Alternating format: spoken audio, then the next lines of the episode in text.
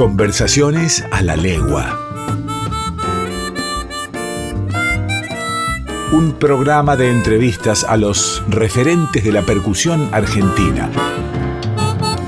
Conversaciones a la legua con Mariano Gómez.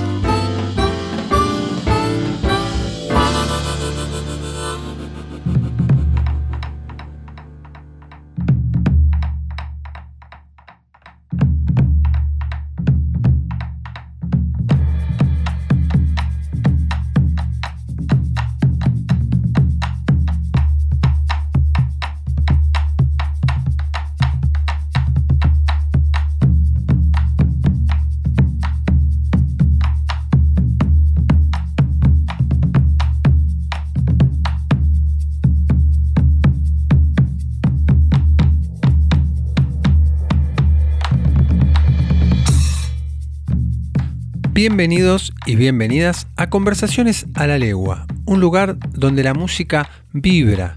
Mi nombre es Mariano Gómez y junto a ustedes seguimos conociendo y recordando a los principales exponentes de la percusión argentina.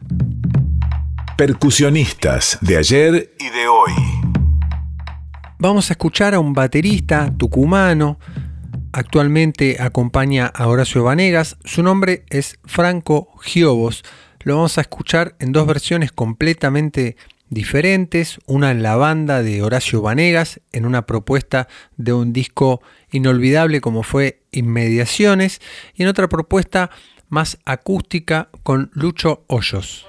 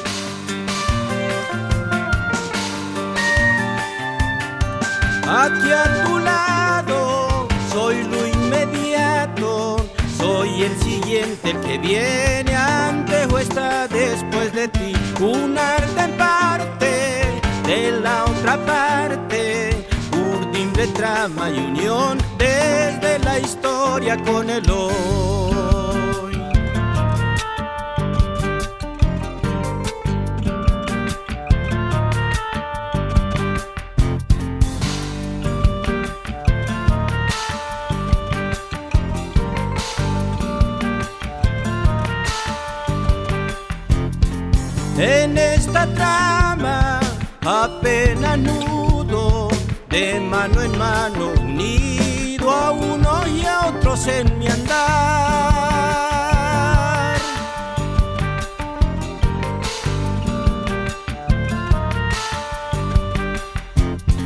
También urgencia, la voz que canta, sobreviviente de un mundo que es pobreza y exclusión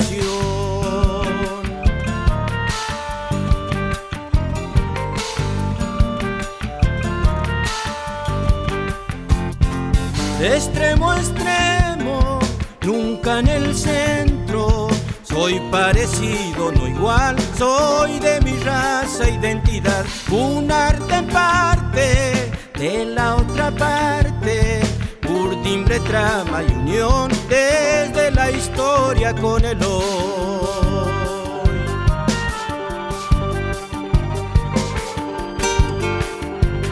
Soy el presente, soy la memoria, soy el ayer, el que vuelve a renacer en el hoy.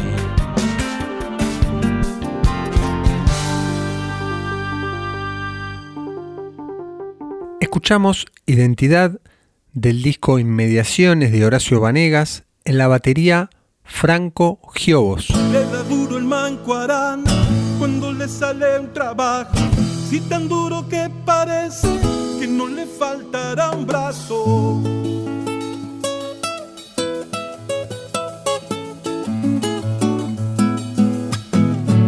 Lo perdió en alguna zafra, en una mina pialando, con el hambre en los talones, no lo perdió saludando.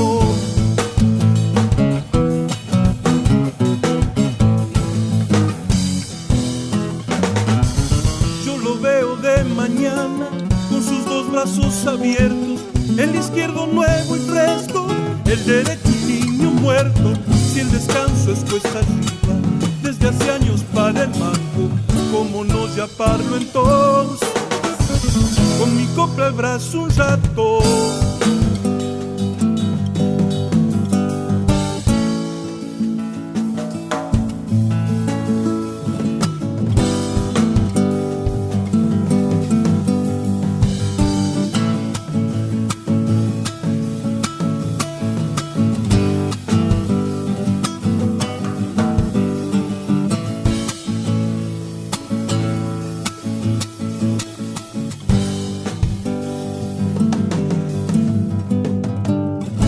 mujer del manco sabe que su amor suena a guitarra y aranda pulsa en el aire todo el calor de su amada.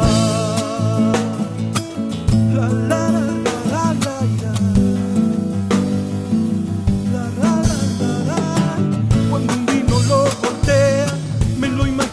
soñando que de pronto por las cañas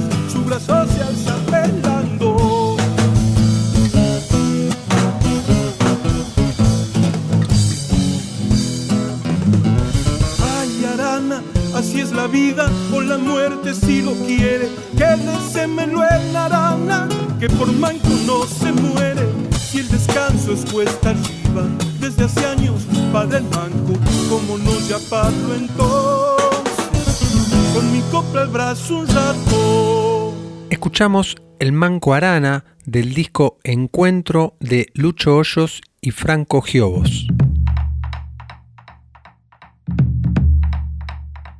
Bienvenido a Conversaciones a la Legua, a un histórico de, de la batería, un referente muy importante, una persona con una amplia experiencia en, en lo que es el músico sesionista, en lo que es la enseñanza de, de la batería. Bienvenido, Fito Mesina.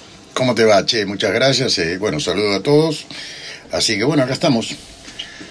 Fito, bueno, tenés un- una trayectoria y un recorrido enorme, te paseaste por, por todos los grandes de, de la música, pero ¿recordás cómo empezó todo? ¿Por qué tocas la batería? ¿Cómo empezó tu contacto con la música, con la percusión? Empezó un poco distinto a la mayoría que empiezan tocando lo- las cacerolas y, lo- y los tachos, ¿viste? Eh, yo era muy chico y a mí ya me llamaba la atención verla. Verla, aparecía una batería en televisión y mi vieja me llamaba y yo iba corriendo, tenía cinco años. Y verla era una fascinación. Y después empecé a escucharla. Pero al principio era verla, era una fascinación que, bueno, me llevó a lo que tengo hoy, ¿no? A la fascinación del instrumento que va más allá del tocarlo, ¿viste? Me gusta el instrumento de todos los lugares, ¿viste? Así que empecé y a los 15 años este, tuve mi primera batería. Y bueno, nada, y fue un, un clic terrible, porque yo en ese momento era archideportista, estaba en las inferiores de River, este, bueno, hacía todos los deportes, deportes que se te ocurran. Este, entró la batería a mi vida, me encerré dos años literalmente en mi casa, de cero, y a los dos años estaba grabando un disco con Rodolfo Mederos. De, música de Buenos Aires, tango, este, no, fue una cosa que me, me, me, absorbió de una manera tremenda, ¿viste? Así que bueno, ese fue el inicio y a partir de ahí incursionar por los distintos lugares que tiene la batería, porque es como que pasé por todo, ¿entendés? O sea, dar clases, fabricar baterías, bueno, hacer clínicas para todas las marcas, tuve endorser de varias marcas y ahora tengo otros, haciendo clínicas por todo el país, me gusta muchísimo la docencia, eh, estuve trabajando con artistas también, pero todo lo que tenga que ver con la batería creo que pasó por mi vida de alguna manera. A pedido de nuestro invitado, vamos a escuchar su último trabajo discográfico realizado con el grupo Tarco. Escuchamos a Edo.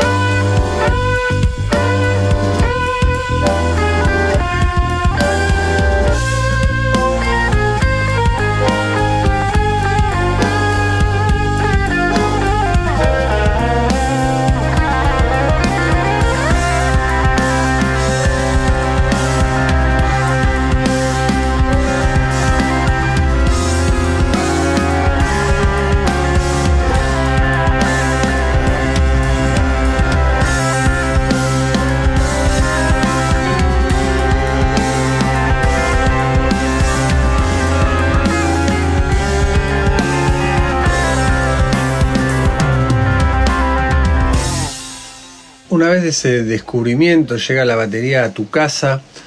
¿Cómo fue tu formación? ¿Fue a través de una institución, un profe particular, autodidacta, eh, escucha, repetición? ¿Cómo, cómo fuiste aprendiendo a desarrollar el instrumento?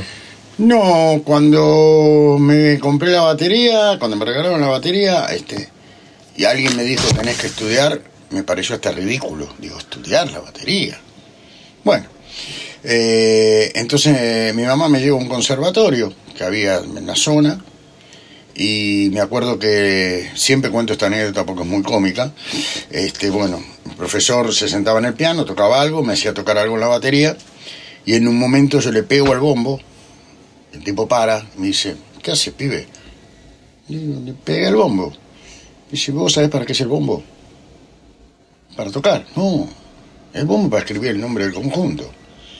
Y para sostener el, tontón, que no es tontón, pero se le decía tontón. Bueno, yo llego a mi casa, ¿qué le iba a faltar eh, a la palabra de mi profesor? Agarré el pedal de bombo, lo puse en una bolsita y lo guardé en un estante. Y un día estábamos ensayando con una banda que sabían menos que yo, porque yo no usaba el bombo y no le molestaba.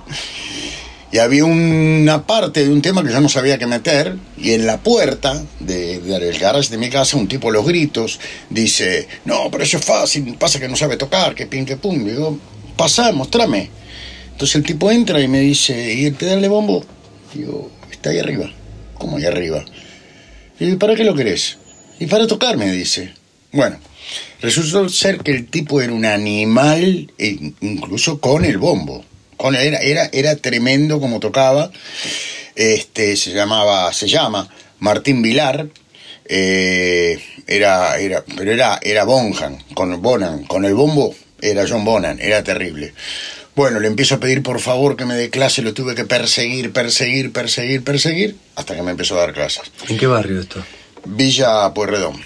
Y me enseñó hace 40 años la técnica del slide, que pasaron muchos años para que la gente la conozca, que era la técnica de caminar en el pedal. Eh, y él la había aprendido porque había venido a tocar Tom Jones. Y en esa época para comprar un instrumento tenías que esperar que venga alguien de afuera y cuando terminaba el show se lo compraban. Entonces le fue a comprar el pedal y cuando lo prueba el tipo le dice, no, pibe, pero el problema no es el pedal, el problema sos vos. Y ahí le explicó esa técnica que acá era desconocidísima. Y que fue uno de los fuertes en mi vida, fue la, la técnica de bombo, ¿viste? Que es uno de los... Todos tenemos nuestra parte más desarrollada, digamos. Así que estudié dos años con él. Después quería avanzar, estaba bloqueado. Alguien me dice, mirá, lo que pasa es que tenía que aprender música, vos no sabes música. Bueno, ahí fui a otro lugar y ahí empecé a pasar por profesores y profesores. Estudié con varios, de los cuales de todos sacaba las especialidades. ¿Viste? Bueno, con los años mi primer profesor terminó siendo alumno mío. Así que es una historia muy linda.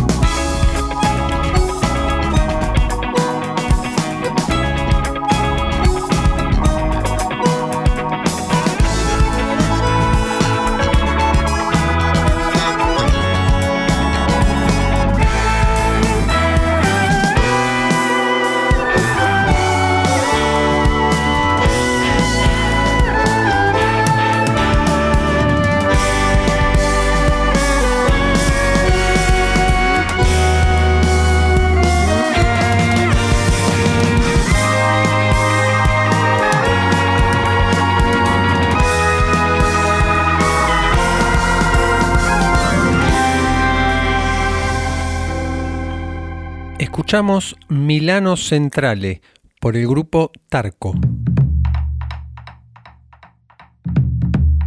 Una vez que aprendes a tocar el instrumento, la técnica de para poder interpretar, básicamente, para poder bajar la música al, instrumento, ¿cómo viene el, aprendizaje del, laburo, no? Porque la música tiene, vos dijiste antes, acompañar a los artistas, bueno, esa es la parte donde nos ponemos el overall y tocamos en función de cuáles fueron los primeros trabajos, recordás cómo, cómo poder aprender a, bueno, armar las partes, armar... Eh... Mirá, eh, yo el último tiempo que daba clase, cuando alguien venía a tomar clases, le decía, le hacía una pregunta. Dos preguntas les hacía. Le digo, bueno, ¿vos qué querés? ¿Que te enseñe a tocar la batería o que trate de enseñarte a ser un buen baterista? Eso me mataste es totalmente distinto. O sea, yo te puedo enseñar a manejar el, instrumento, pero eso no te va a hacer un buen baterista. Eh, la primera pregunta que les hacía era esa. La segunda pregunta que les hacía era, mira, yo tengo tres categorías de alumnos, A, B y C. C, clásico, 50, 60 años, que vuelve a tocar, que se compra una batería otra vez, que quiere tocar, que toque el otro. La presión que yo le voy a meter es esta, es una. Categoría B, y estoy con una banda, tengo que grabar, tengo problemas con el click, que esto que el otro, que pinca, hay un productor, que no sé afinar bien, que esto que el otro, pi, pi, pi, bueno, listo. La presión es otra. Y el que viene y me dice, no, porque yo quiero vivir de esto, yo quiero tocar con artistas, quiero ser sesionista, bueno, te tengo que matar. Te tengo que matar porque lo que yo te mate acá es el 50% de lo que te van a exigir después en un escenario. ¿Entendés? Entonces, este...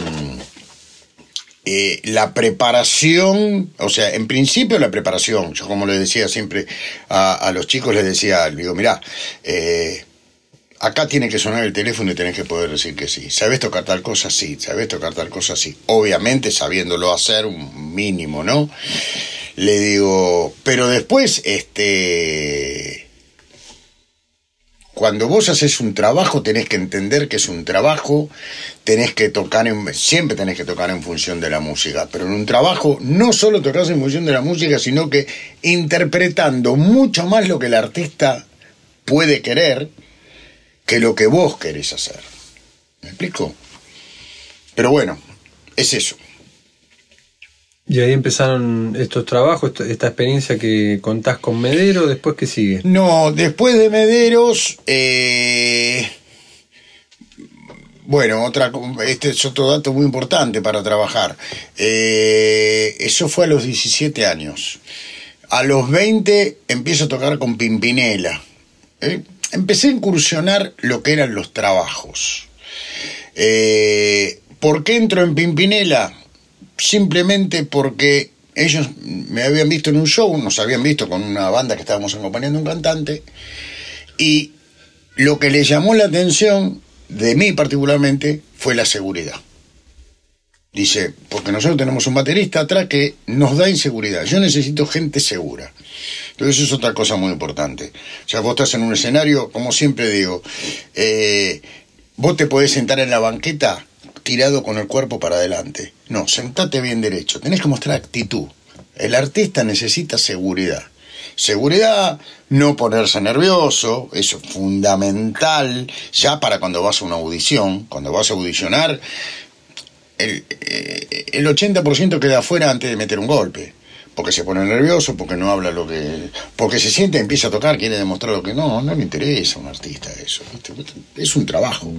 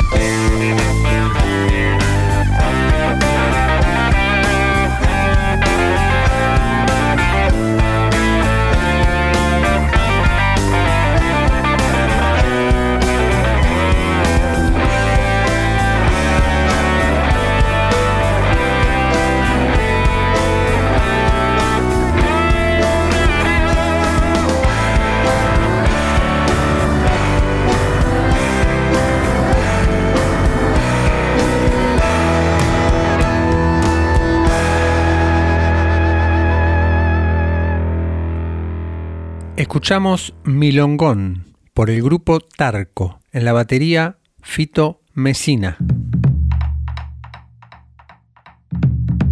Medero, Pimpinela, la lista me imagino que es interminable. Sí, pero es interminable y hasta ahí, porque esas fueron pequeñas incursiones que hice como para conocer otra parte de la cosa. A mí siempre me gustó tocar, me interesó tocar mi música, mis proyectos. De hecho, yo estaba con Pimpinela eh, y estábamos hablando de que si hablamos de hoy era un excelente laburo, teníamos un promedio de 20 shows por mes y después que terminó el verano me fui, porque estaba con un grupo en ese momento que se llamaba Espíritu, de rock sinfónico, y era mi proyecto, y yo quería encarar mi proyecto.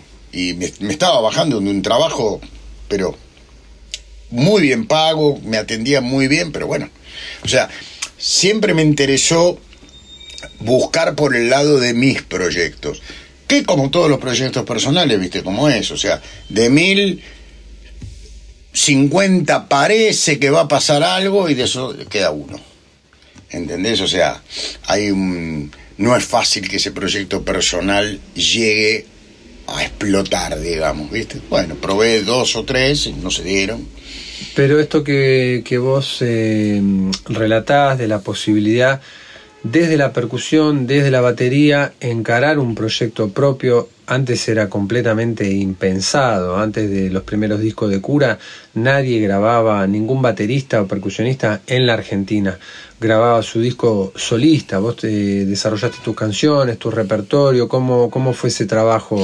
No, no, no, no, no, no. Siempre fue una asignatura mía el aprender a tocar como para componer un instrumento melódico. No, no, siempre fueron proyectos de grupos que, que se llevaron adelante, que, que bueno, prosperaron hasta un punto y lamentablemente no, no se dieron por todos los motivos que sabemos que una banda se puede separar, ¿no?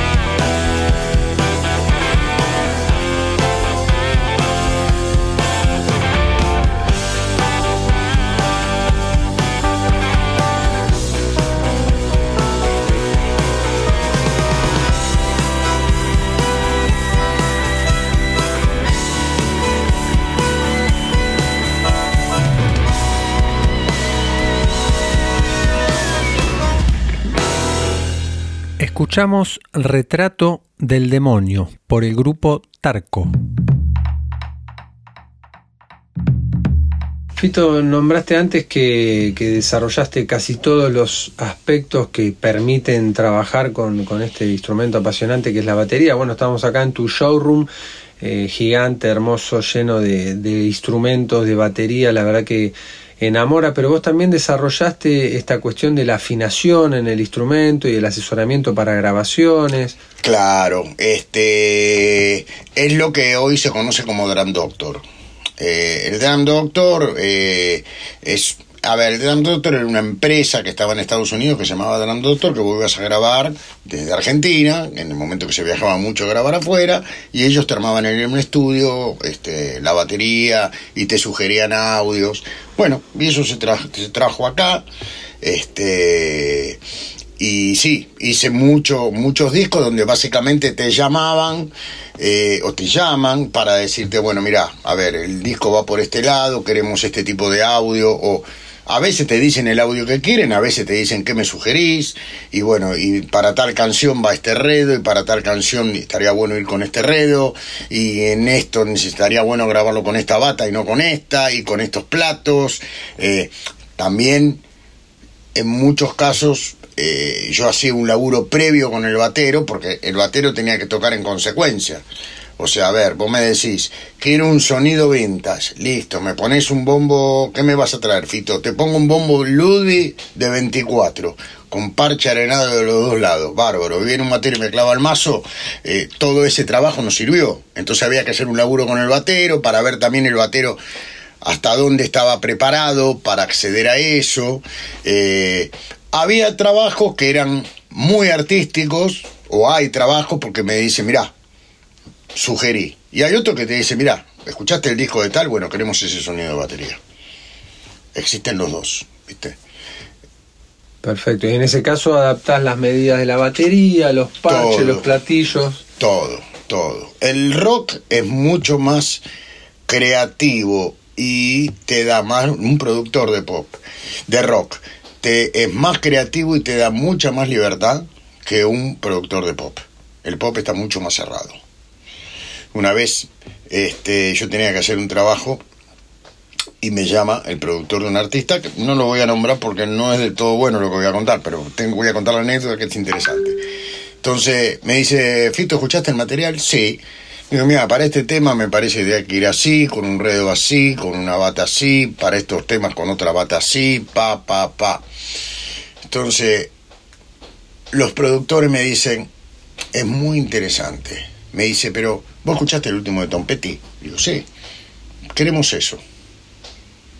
Digo, tengo una pregunta. ¿No hay posibilidad que mañana Tom Petty escuche el disco que vamos a hacer y que a su productor le diga, ¿escuchaste el disco ese que grabaron en Argentina?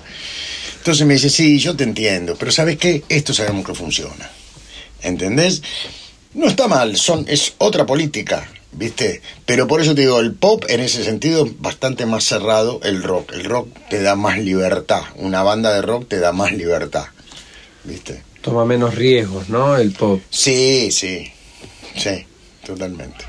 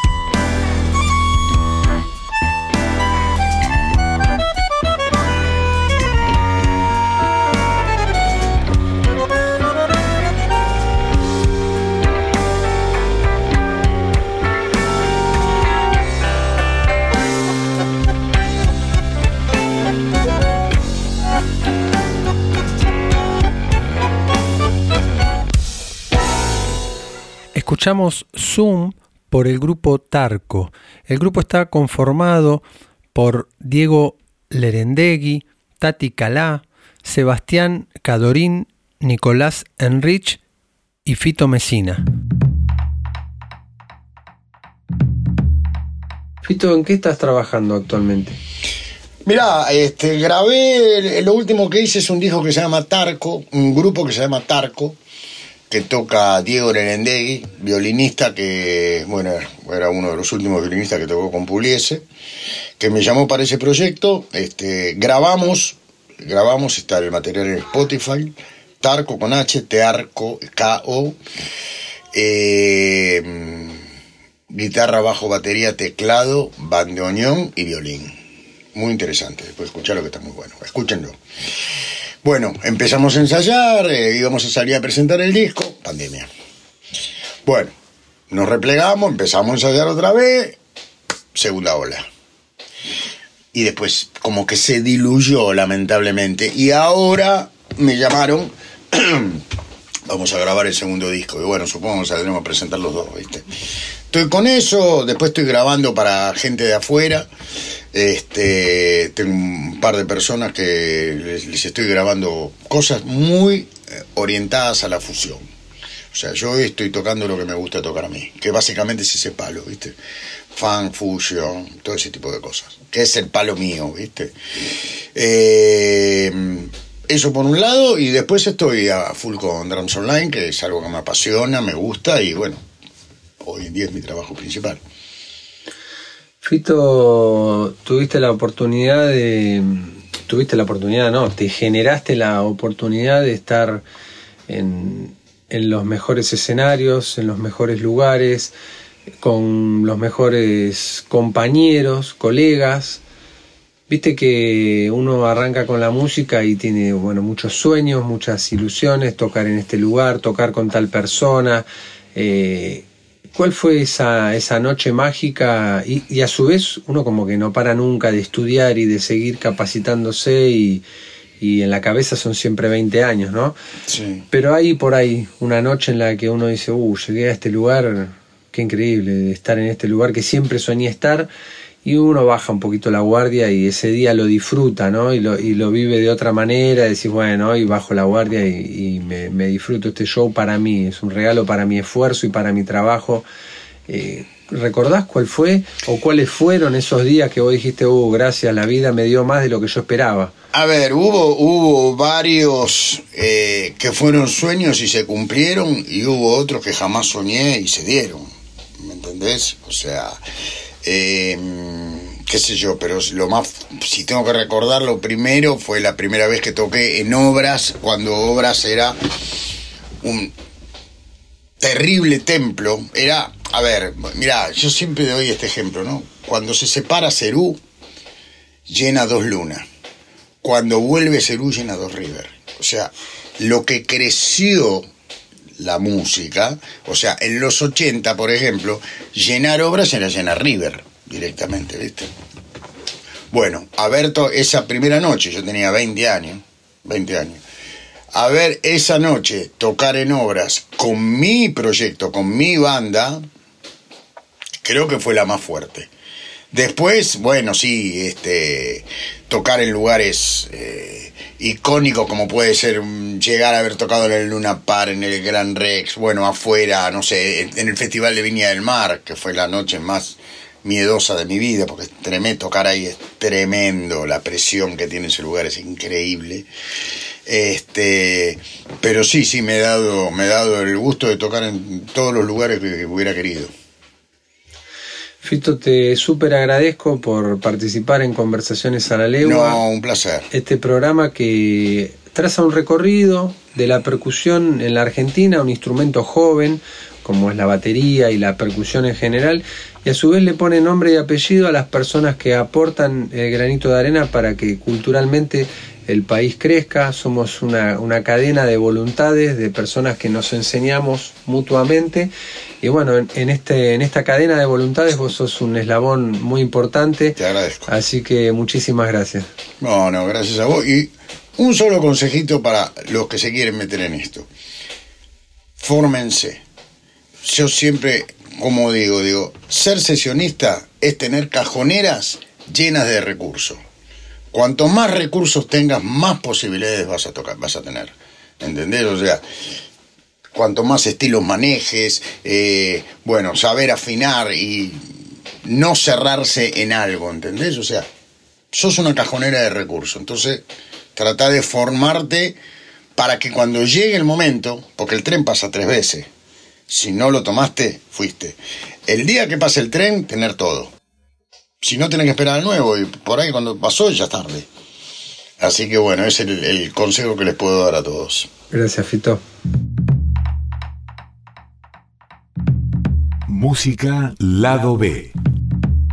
No es algo habitual encontrar compositores para percusión, sobre todo en la época contemporánea, en la época actual, donde las composiciones toman algunas cuestiones de la música popular, lo cual implicaría correr ciertos riesgos, manejar el lenguaje popular y académico para poder llevarlo al papel y que esas obras recorran distintos lugares, ¿no? distintos escenarios, distintos ámbitos. El caso de Lucas Guinot es un caso muy particular, ya que él es pianista, pero compone muchísimas obras para percusión, no solo para ensambles de percusión, sino para el formato de percusión y orquesta, el grupo reducido de percusión, obras también en donde interviene la percusión electrónica. Vamos a escuchar parte de su trabajo que es súper interesante.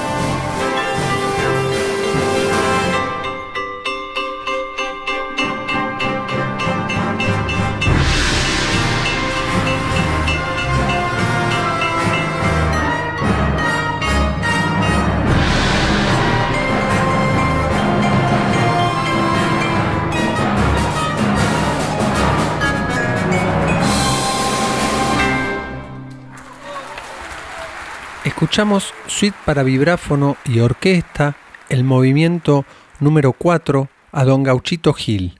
El director es Daniel Raiskin, el solista es Ángel Frete, la Orquesta Filarmónica de Buenos Aires en el Teatro Colón es quien interpreta esta obra y el compositor es Lucas Guinot.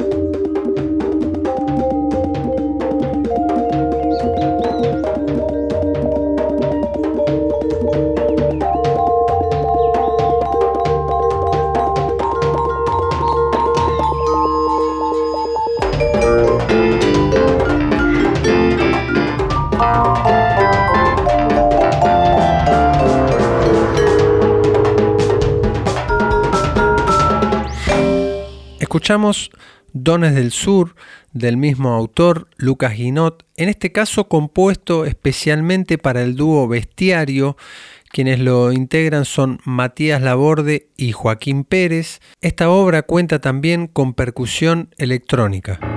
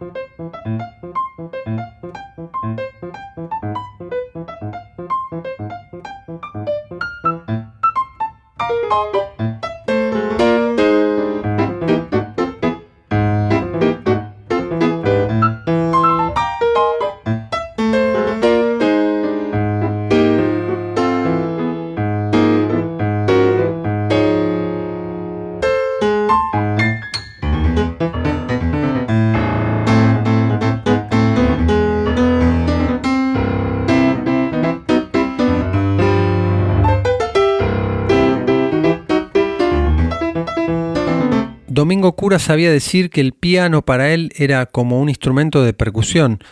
Por eso, pese a que él tuviera una amplia experiencia y desarrollo en los parches, en la intimidad sabía tocar el piano en algunas reuniones de su ámbito más íntimo. Es el caso de Lucas Guinot, que es pianista, pero realmente ejecuta el piano con el swing, con las cadencias, con los aditamentos típicos de un percusionista. Escuchamos Borocotín de Lucas Guinot. Agradecemos como siempre la compañía de todos y todas ustedes en esta ronda de tambores denominada Conversaciones a la Legua.